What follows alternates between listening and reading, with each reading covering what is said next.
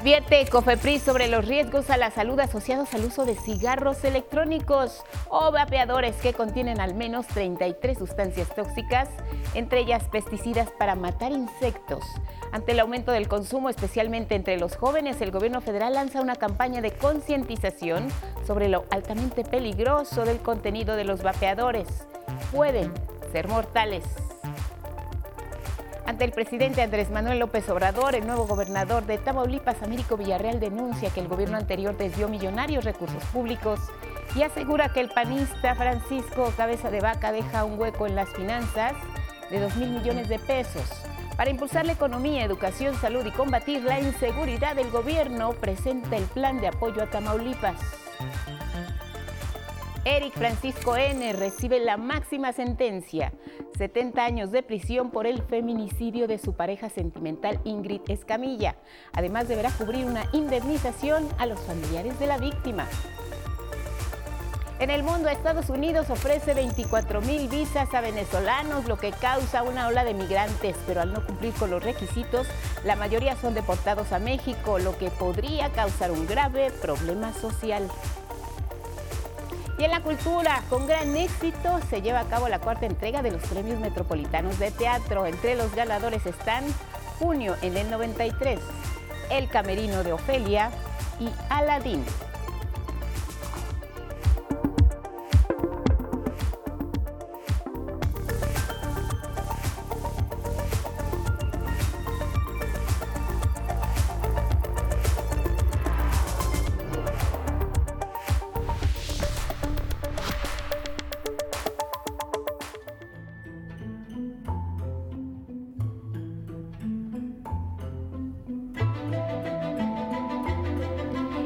De científicos de la Escuela de Medicina de la Universidad de Stanford. Lograron crear una especie de cerebro híbrido tras implantar células humanas en ratones de laboratorio. Los especialistas lograron influir en el comportamiento de los roedores, así como también profundizar en el conocimiento sobre enfermedades como el autismo y la epilepsia. La investigación publicada en la revista Nature destaca que multiplicaron estas células para formar grupos parecidos a la corteza cerebral humana, denominados organoides, a fin de injertarlos en el cerebro, donde se procesa esta información que proviene de los bigotes de estos roedores. Así, al hacerles cosquillas con el aire precisamente en esta parte, las neuronas se volvían eléctricamente activas. Además, se logró controlar el comportamiento usando células cerebrales humanas sensibles a la luz y cada vez que estos pequeños querían beber agua, los científicos empleaban ráfagas de luz azul para activar el tejido del organoide humano. Es Stanford, es la medicina, es la ciencia.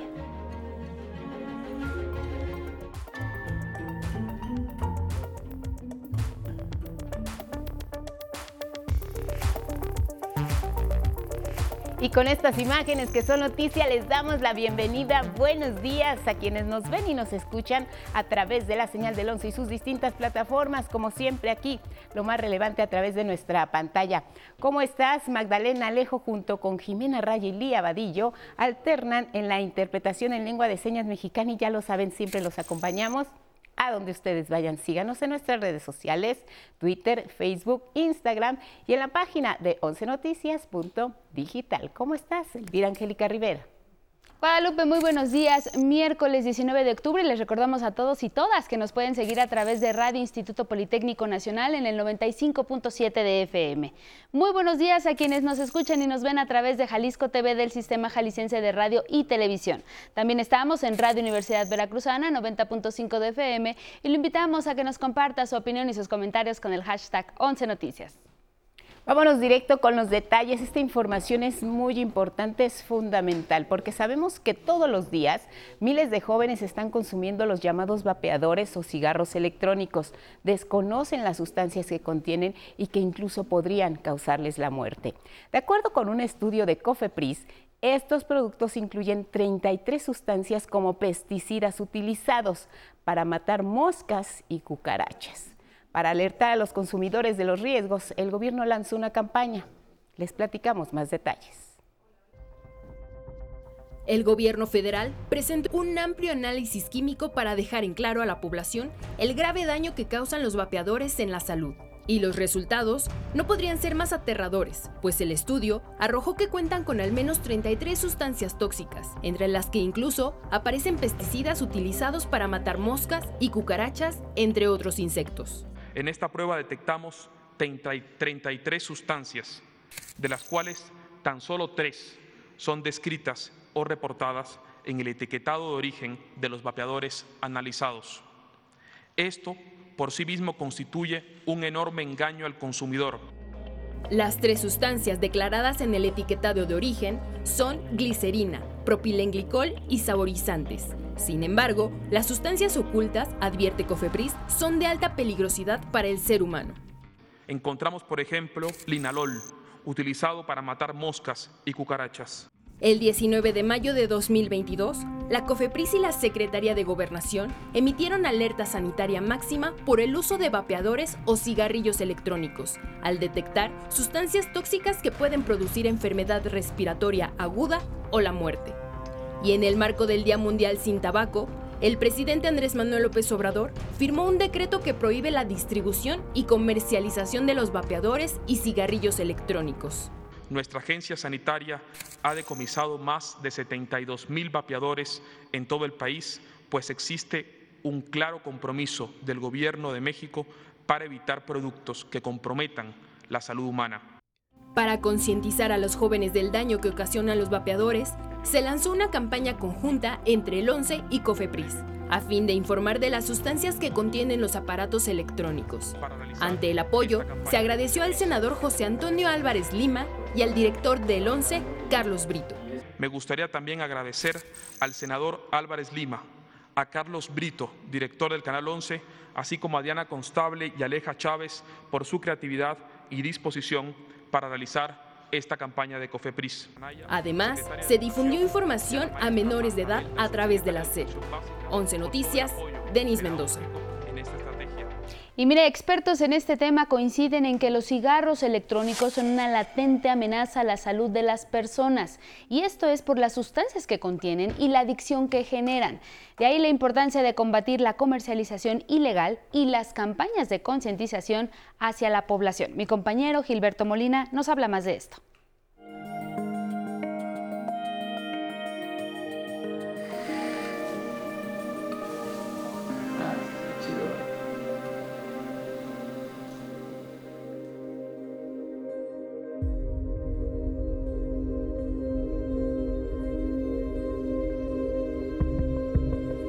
En septiembre de 2019, la muerte de 12 personas llamó la atención de las autoridades sanitarias de Estados Unidos. Las víctimas tenían algo en común. Todas habían inhalado acetato de vitamina E, sustancia grasosa que combinada con nicotina y tetrohidrocannabinol, compuesto activo de la marihuana, causa estragos en el funcionamiento pulmonar. Este tipo de mortalidad se dio básicamente en personas de menos de 35 años. Es decir, eran muy jóvenes y todos tenían el antecedente de haber utilizado o un cigarrillo electrónico o un vapeador. Esta situación puso en alerta a la Secretaría de Salud que el 28 de septiembre de 2019 emitió un aviso epidemiológico por el uso de vapeadores y cigarrillos electrónicos.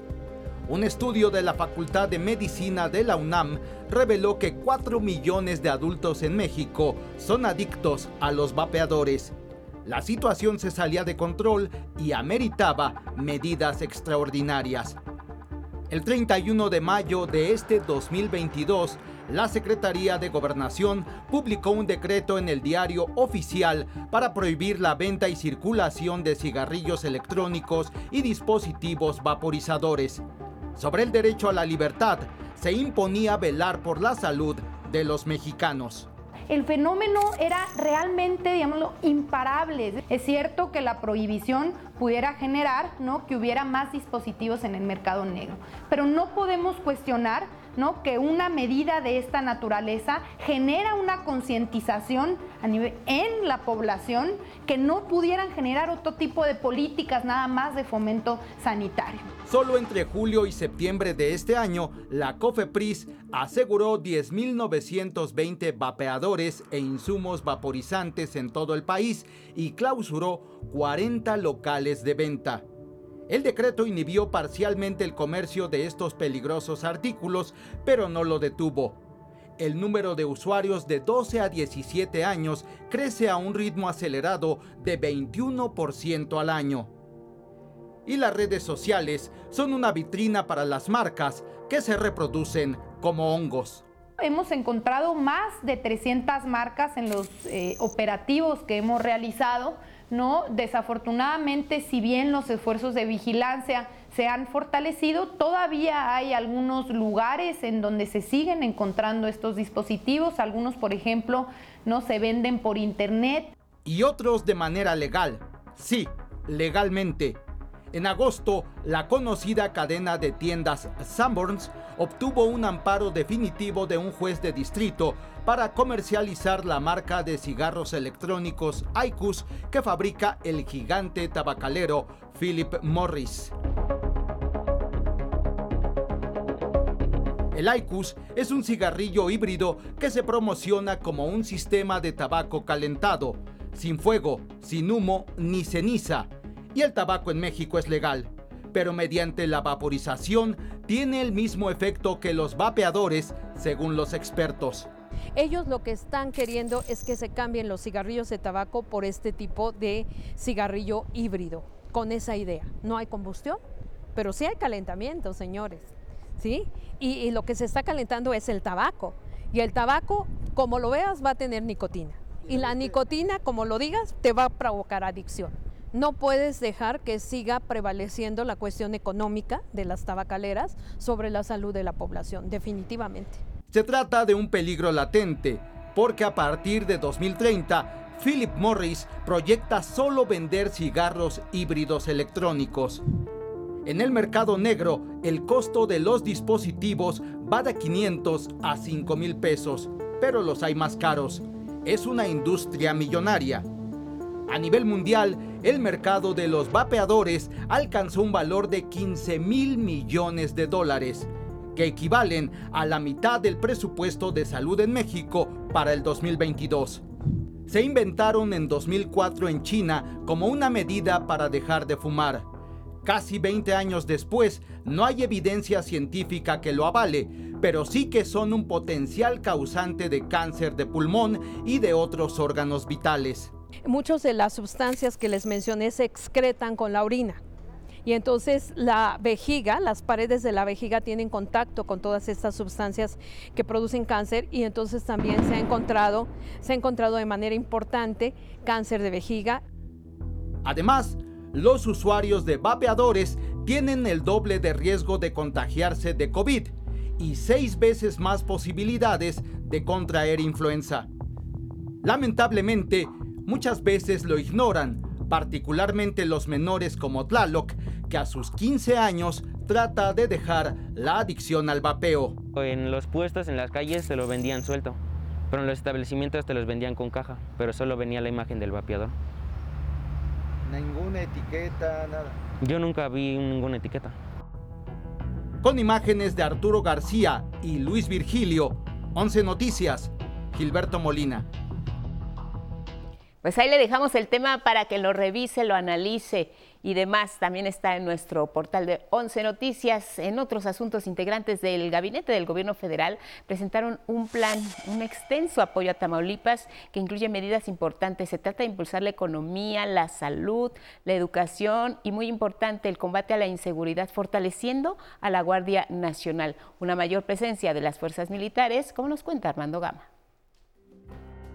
19 días después de asumir funciones como gobernador de Tamaulipas, Américo Villarreal encontró un desvío millonario de recursos públicos heredados de la pasada administración encabezada por el panista Francisco Javier García Cabeza de Vaca. Hay un hueco, denunció, de 2 mil millones de pesos para cerrar el año fiscal. Eh, se calcula un déficit de 2 mil millones de pesos para tener el cierre del presente año. Se han detectado desvíos en los programas de origen estatal, sobre todo índice social, hacia la situación de las becas que otorgaba el Estado, los programas alimenticios. Se ha detectado también un deterioro y abandono de equipamiento y de infraestructura que demerita la capacidad de servicios en temas tan prioritarios como la seguridad pública y en salud. Se dejó al Estado con una deuda histórica de 16 mil millones de pesos. También hay un desfalco en el sistema de salud. De hecho, para garantizar el abasto de medicamentos, el Estado requiere 218 millones de pesos. El gobernador del estado hizo esta serie de denuncias ante el presidente Andrés Manuel López Obrador durante la presentación del plan de apoyo a la entidad. Ahí, el primer mandatario refrendó el respaldo a los tamaulipecos. La Secretaría de la Defensa, la Secretaría de Marina, la Guardia Nacional eh, van a estar eh, apoyando. Eh, en Tamaulipas para garantizar la paz. El Ejecutivo señaló que a Tamaulipas le fue mal en el pasado porque imperaba la corrupción. El pueblo de Tamaulipas dijo basta y eh, optó por un cambio verdadero. Con el cambio de gobierno también se impulsarán los empleos, la economía, el bienestar, salud y educación la Secretaría de Educación Leticia Ramírez Amaya resaltó el programa La Escuela es Nuestra, cuya inversión para mejorar la infraestructura de planteles asciende a 331 millones de pesos. Y las becas del bienestar Benito Juárez han beneficiado a 200 mil estudiantes con una inversión social de 870 millones 963 mil pesos. Desde Ciudad Victoria, Tamaulipas, con imágenes de Jorge Bejarano, 11 Noticias, Armando Gama. Cambiamos de tema para hablar de un caso que indignó a toda la sociedad mexicana y en el cual por fin se hizo justicia. Eric Francisco Robledo fue sentenciado a 70 años de prisión por el feminicidio de su pareja sentimental Ingrid Escamilla. Es la pena máxima para un feminicida. Deberá además cubrir una indemnización material a los familiares de la víctima por 616 mil pesos y el pago de gastos funerarios superior a 7 mil pesos. El abogado de la familia Escamilla calificó de ejemplar la sentencia.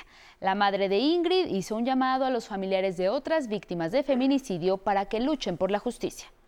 Me siento satisfecha, aunque de eso pues no, no, no va a regresarle la vida a. Pero para ese tipo de personas que están viviendo esos procesos que nosotros vivimos tan largos, o sea, que no desistan, que no pierdan la fe y más que nada, o sea, que luchen, luchen. Este caso ha sido uno de los más significativos en materia de feminicidio, feminicidios por dos motivos.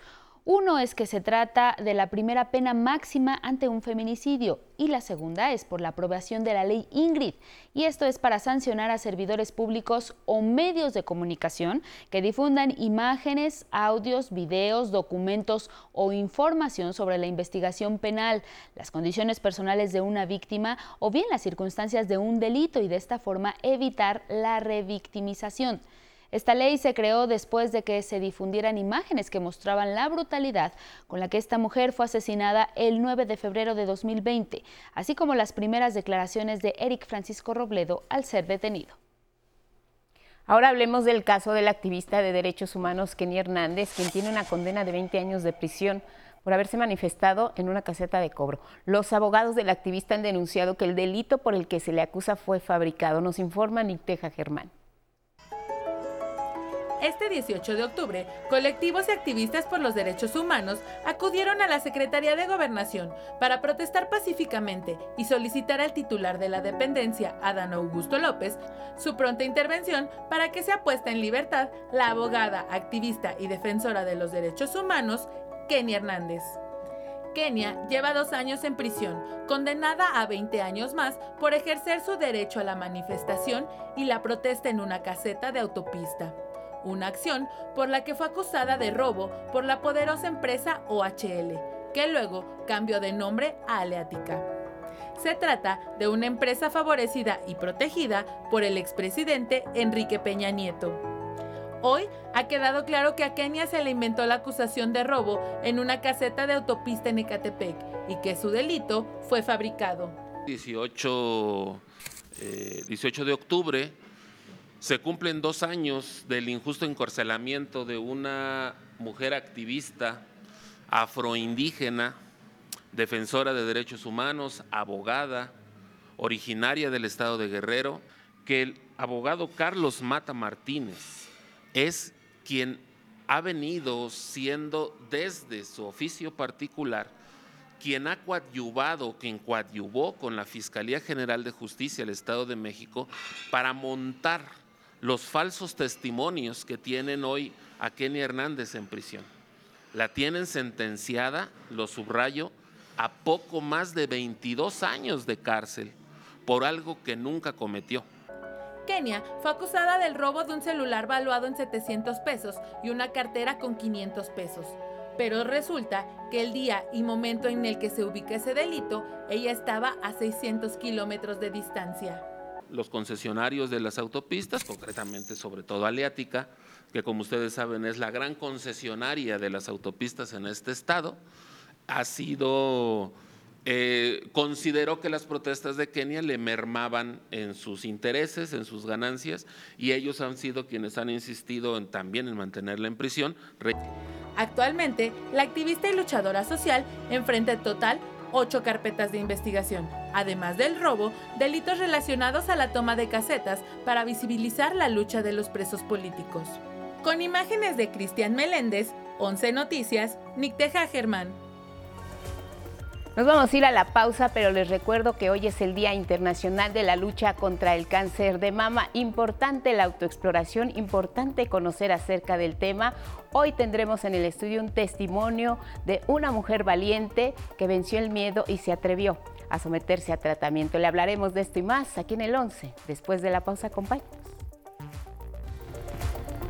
¿Sabías que las becas para el bienestar Benito Juárez benefician a más de 4.200.000 alumnos de bachillerato que acuden a 12.500 planteles de todo el país, cuyo monto rebasa los 800 pesos mensuales?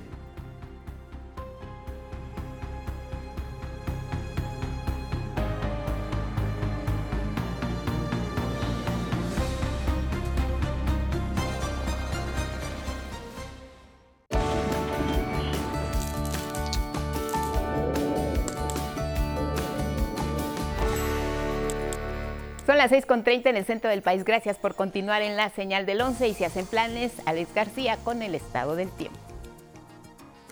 Muy buenos días, gracias Lupita. La información del estado del tiempo en estos momentos, la más relevante y la más actual.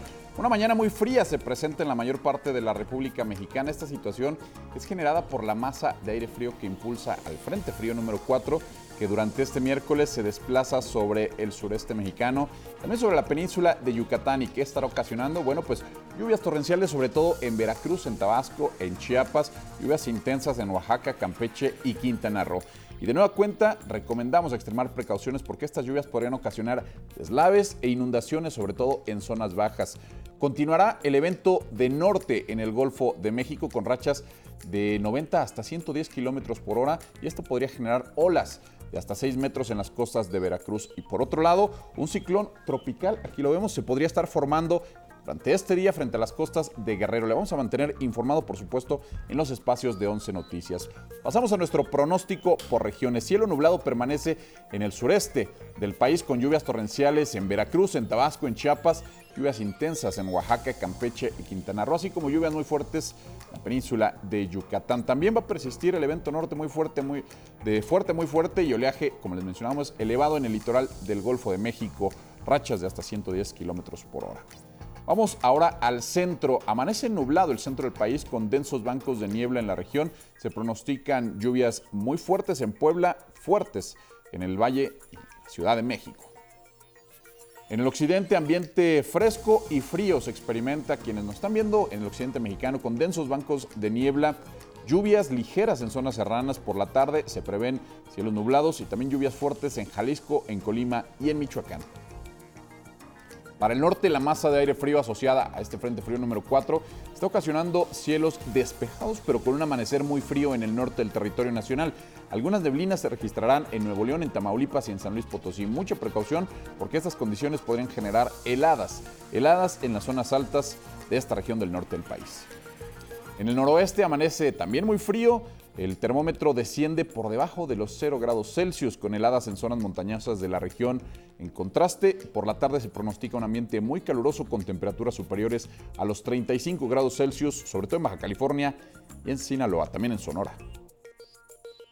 Nuestra historia del día, la erosión en las costas por el incremento en el nivel del mar es un efecto muy evidente del calentamiento global.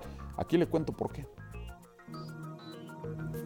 Uno de los efectos del calentamiento global que mayor impacto directo tendrá para la población es el incremento en la cantidad de agua en los océanos por el derretimiento del hielo de los polos. Países insulares pequeños como Tuvalu o Kiribati en el Océano Pacífico están destinados a desaparecer bajo el agua. Sin embargo, poco a poco, algunas costas, como la de San Clemente en California, ya comienzan a vivir una acelerada e inusual erosión. En 2021 ocurrió. Tuvimos grandes olas que venían del sur. Estas olas llegaron a medir más de dos metros.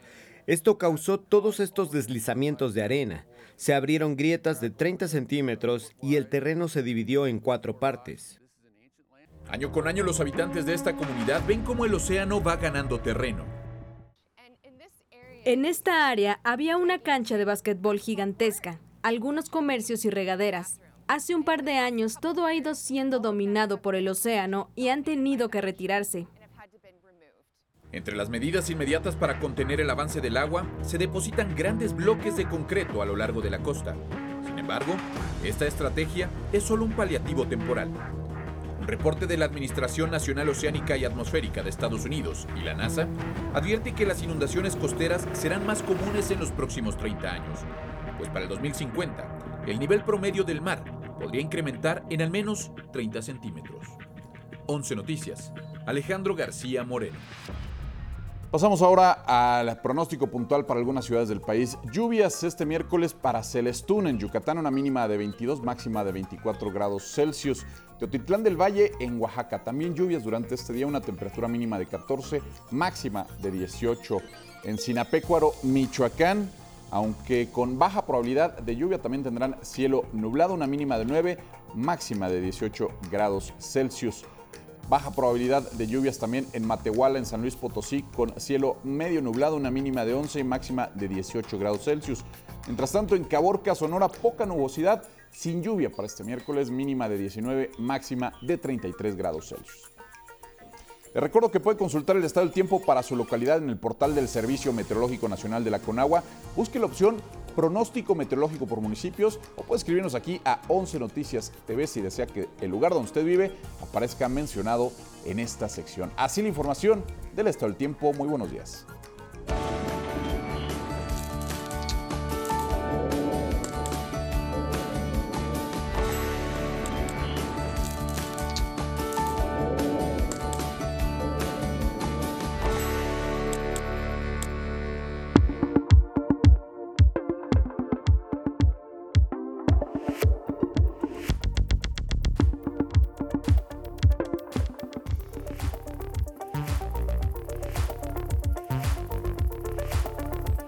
Miércoles 19 de octubre es el Día Internacional de la Lucha contra el Cáncer de Mama, un tema importantísimo que nos involucra a todos como sociedad. Le queremos agradecer que nos acompañe en el estudio a Ingrid Méndez Aro. Es un testimonio vivo de una paciente de FUCAM. ¿Cómo estás? Bienvenida Ingrid. Gracias por estar en el estudio de Once Noticias. Hola, ¿qué tal? Buenos días. Pues gracias a ustedes por la invitación. ¿Eres paciente actual de cáncer de mama? Sí, soy paciente de FUCAM desde hace seis años y bueno, ahí he llevado el tratamiento de cuando desde que me diagnosticaron eh, cáncer de mama. ¿Cómo te diagnostican el cáncer de mama, Ingrid? Pues bueno, yo detecté eh, en el momento de hacerme una autoexploración un, un, este, un, bulto, que bueno, sabemos que es como algo raro y que se debe atender. Entonces, uh -huh. bueno, yo me, este, me presenté al, a FUCAM y entonces ahí me, fue que me diagnosticaron. ¿Fuiste directamente a FUCAM? ¿No viste ningún otro médico previamente a, antes de ir a FUCAM? Eh, no fue directamente a, a, FUCAM, porque bueno, se, tenía ya el antecedente, pues que ahí es una fundación que atienden este, pues, cáncer de mama. ¿Cómo es ese primer día en el que te dan tu diagnóstico eh, con cáncer de mama? Es un momento pues muy crítico, muy difícil y hay que ser pues muy valiente porque nunca nos esperamos que nos digan algo así, Ingrid. Pues sí, justo este fue muy complicado porque yo tenía en ese momento tenía 31 años. Entonces, bueno, cuando te dicen tienes cáncer, eh, piensas todo lo peor, ¿no? Piensas en muerte claro. y es como devastador. Entonces, eh, eh, sí fue muy complicado. A partir de ahí, ¿qué viene para una paciente diagnosticada con cáncer de mama? ¿Cuál es el siguiente paso una vez que te dan tu diagnóstico?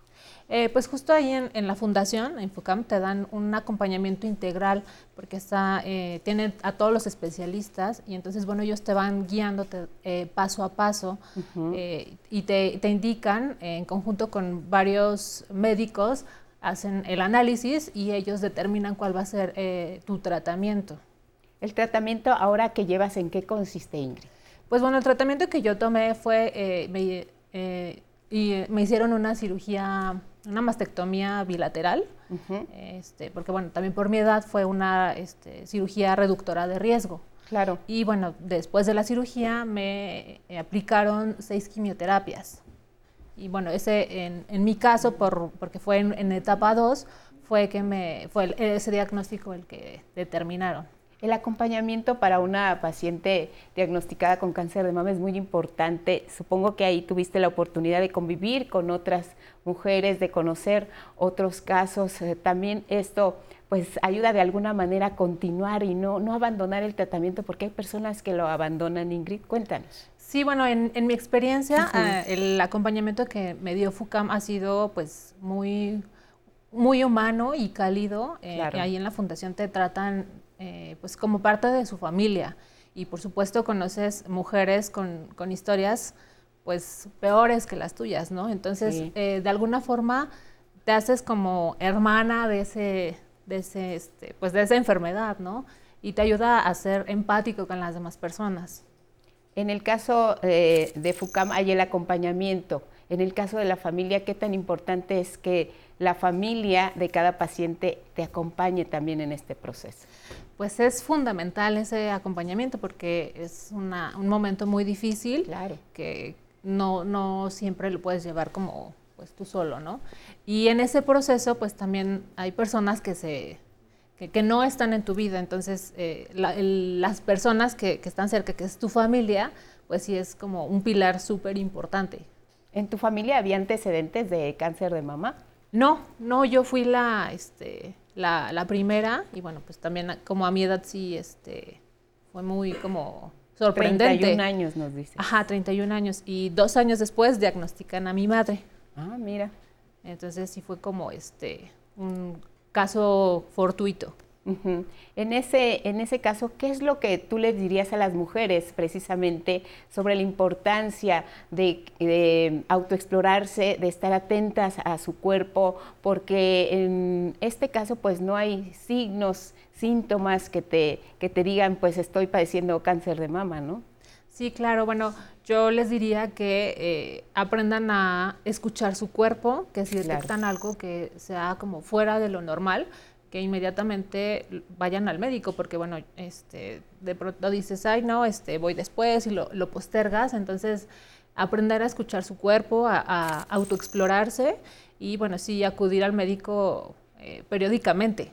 Claro, ¿y cómo vences ese miedo que hay también en muchas mujeres de, saber o de tener quizá la intuición de que algo no está bien, pero hay temor también de saber, de conocer un diagnóstico como este?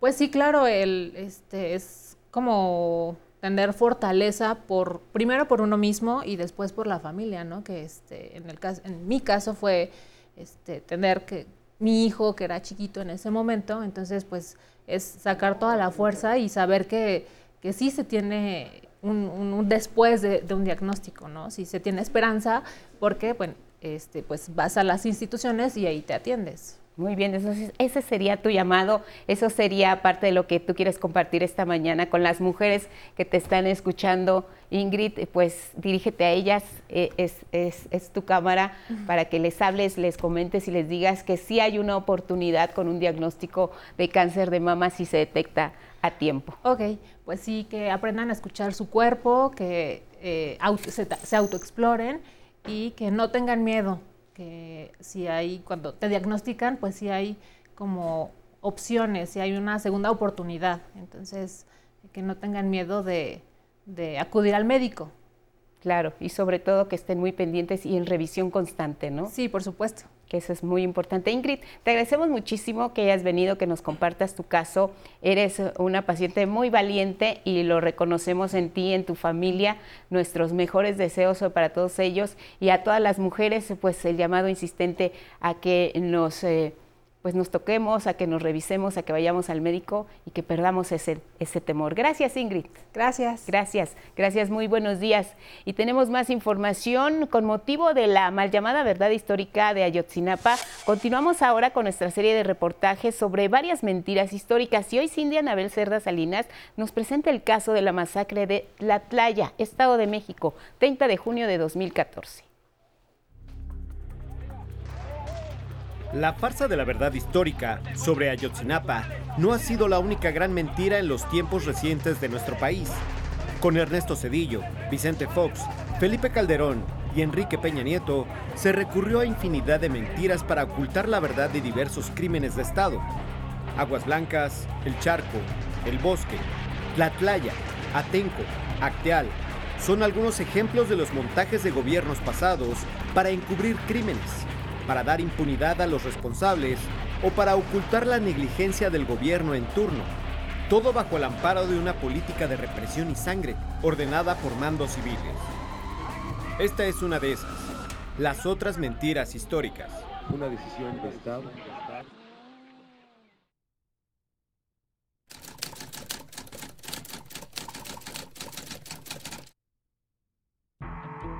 La masacre de Tlatlaya, San Pedro Limón, Estado de México, 30 de junio del 2014. A la mañana siguiente de ese 30 de junio, México despertó con la noticia de que 22 presuntos criminales habían muerto durante un enfrentamiento con el ejército en la comunidad de Tlatlaya.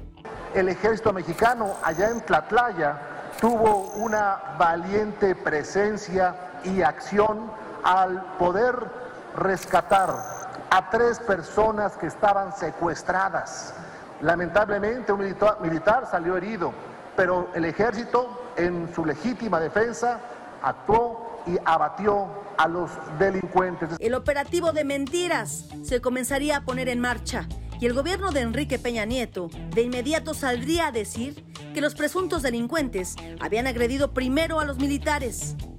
Esa fue la versión oficial de la mentira histórica de los gobiernos del presidente Enrique Peña Nieto y del otrora gobernador Erubiel Ávila. Desde el interior les empieza a disparar a nuestros soldados. Un soldado recibe un impacto en el chaleco, afortunadamente, y lo, lo tumba con el impacto. Los demás piensan que su compañero está herido o muerto. Y entonces responden a la agresión y disparan pues desde el lugar donde estaban saliendo los impactos. Sin embargo, ni Peña ni Erubiel contaban con que periodistas como el español Pablo Ferri tomaría la iniciativa de ir a Tlatlaya para encontrar la verdad y que con su trabajo de reportero se echaría abajo en pedazos la versión con la que el gobierno de Peña quiso engañar a los mexicanos. El reportaje de Ferri señalaba que hubo ejecuciones extrajudiciales. En total, la masacre dejó 22 muertos, 15 de ellos ejecutados a mansalva.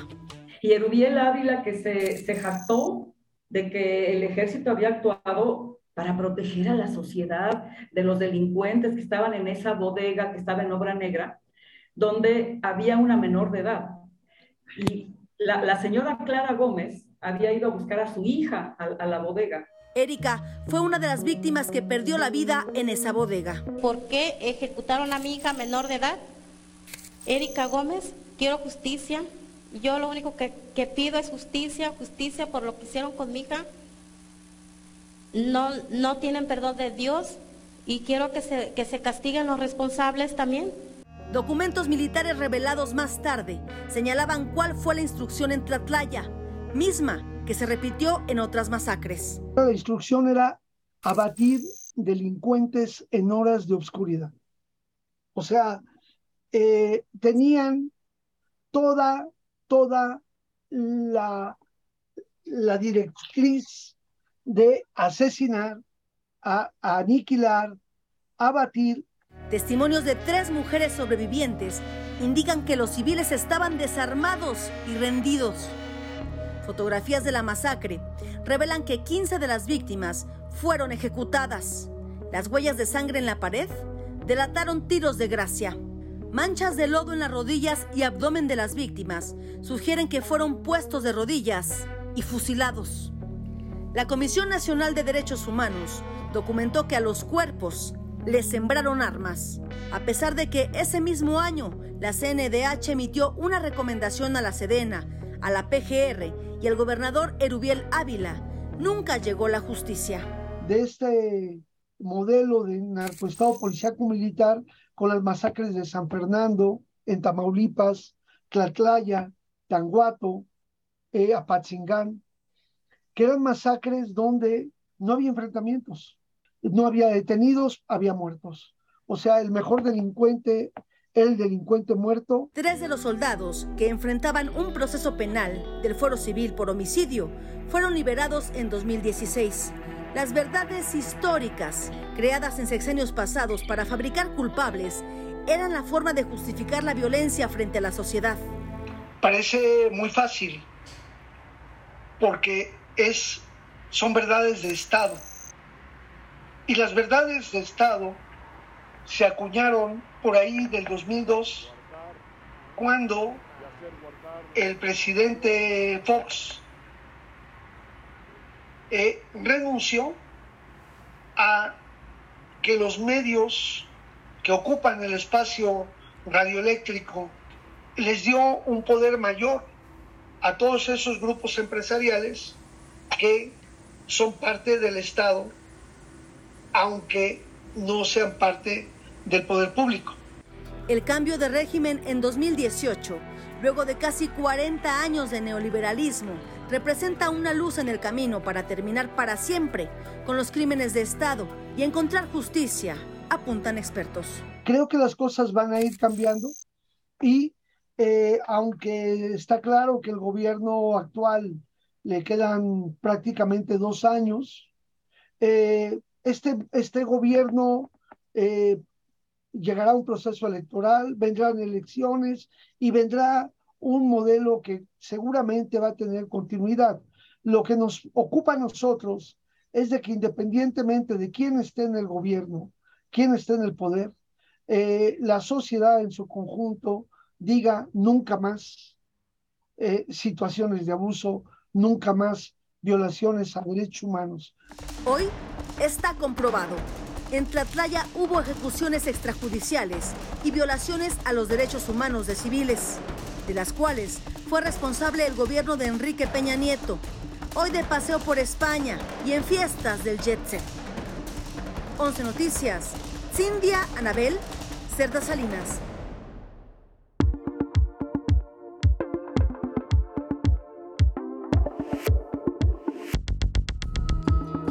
Buenos días, vamos a la información cultural. Este martes se llevó a cabo la premiación de la cuarta edición de los Premios Metropolitanos de Teatro. El evento reconoce a los mejores actores y producciones del año. Aquí los detalles con Mauricio Romo.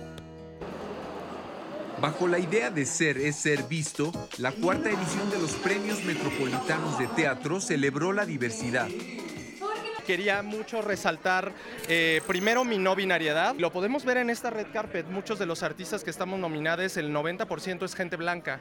Y quería resaltar que soy un prieto muy orgulloso de serlo y que mi fenotipo es muy parecido al de muchos mexicanos. Como persona LGBTIQ, ser es ser visto, ¿no? Traigo un statement en el vestido que dice existir es resistir premisa de la que actores y actrices se apropiaron desde la elección de sus vestuarios.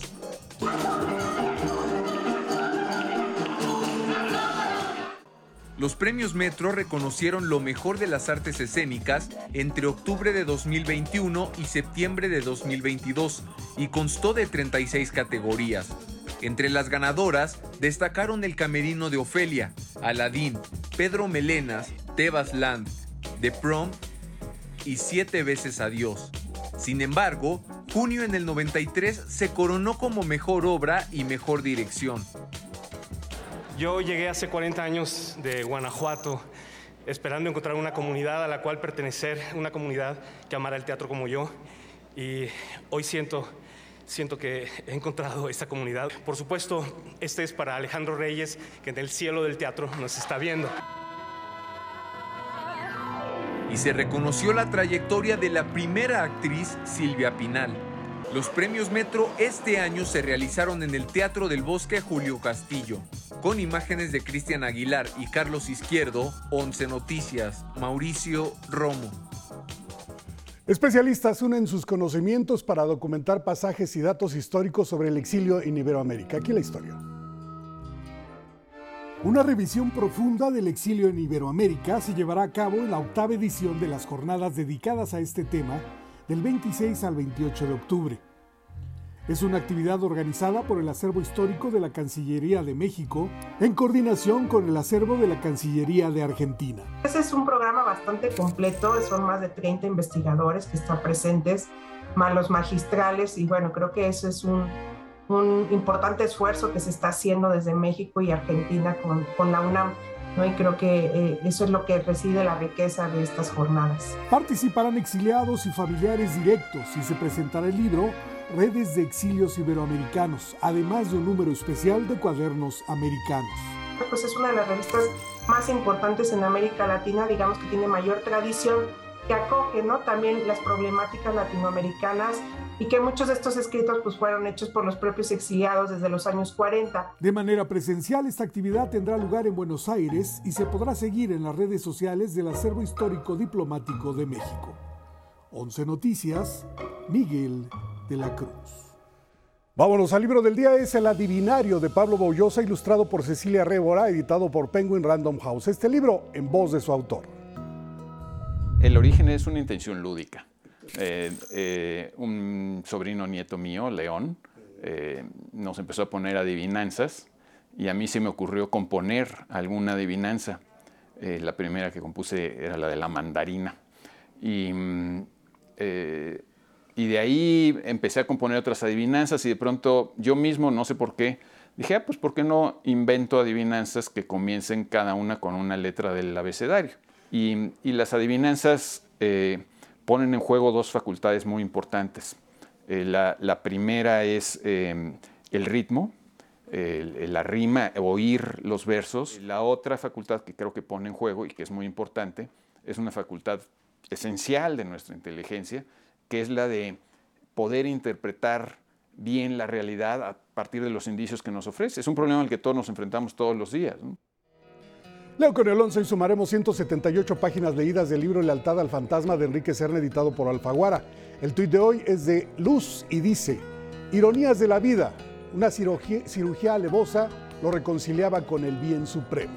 Gracias por esta aportación. Seguimos leyendo y hoy se cumplen 123 años del nacimiento del escritor guatemalteco. Eh, si suben el pronter, sigo leyendo. Ahí está. Miguel Ángel Asturias. En su honor, el poema del día que en alguna parte dice, Trópico, ¿para qué me diste las manos llenas de color? Todo lo que yo toqué se llenará de sol. Quien lo solicite lo comparto completo por Twitter, arroba Miguel D, solo la D, L.A. Cruz.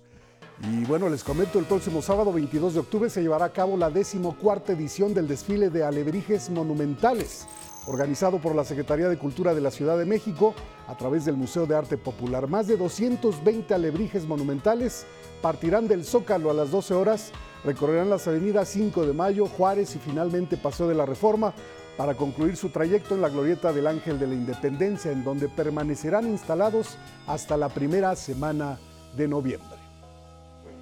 Bueno, y ahora sí, hasta aquí Cultura. Buenos días.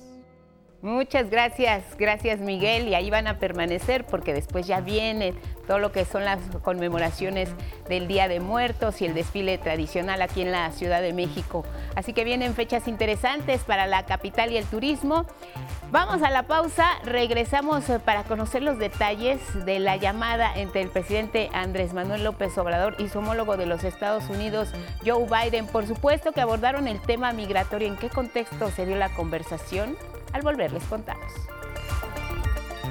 ¿Sabías que el gobierno del presidente Andrés Manuel López Obrador es el que más ha respetado los derechos humanos? Desde que inició su mandato no se ha reprimido ninguna manifestación y protesta, como sí lo hacían los anteriores presidentes.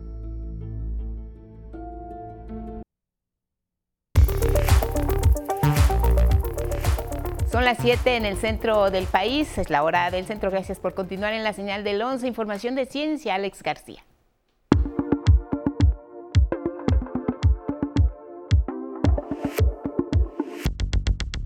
Muchas gracias Lupita, muy buenos días.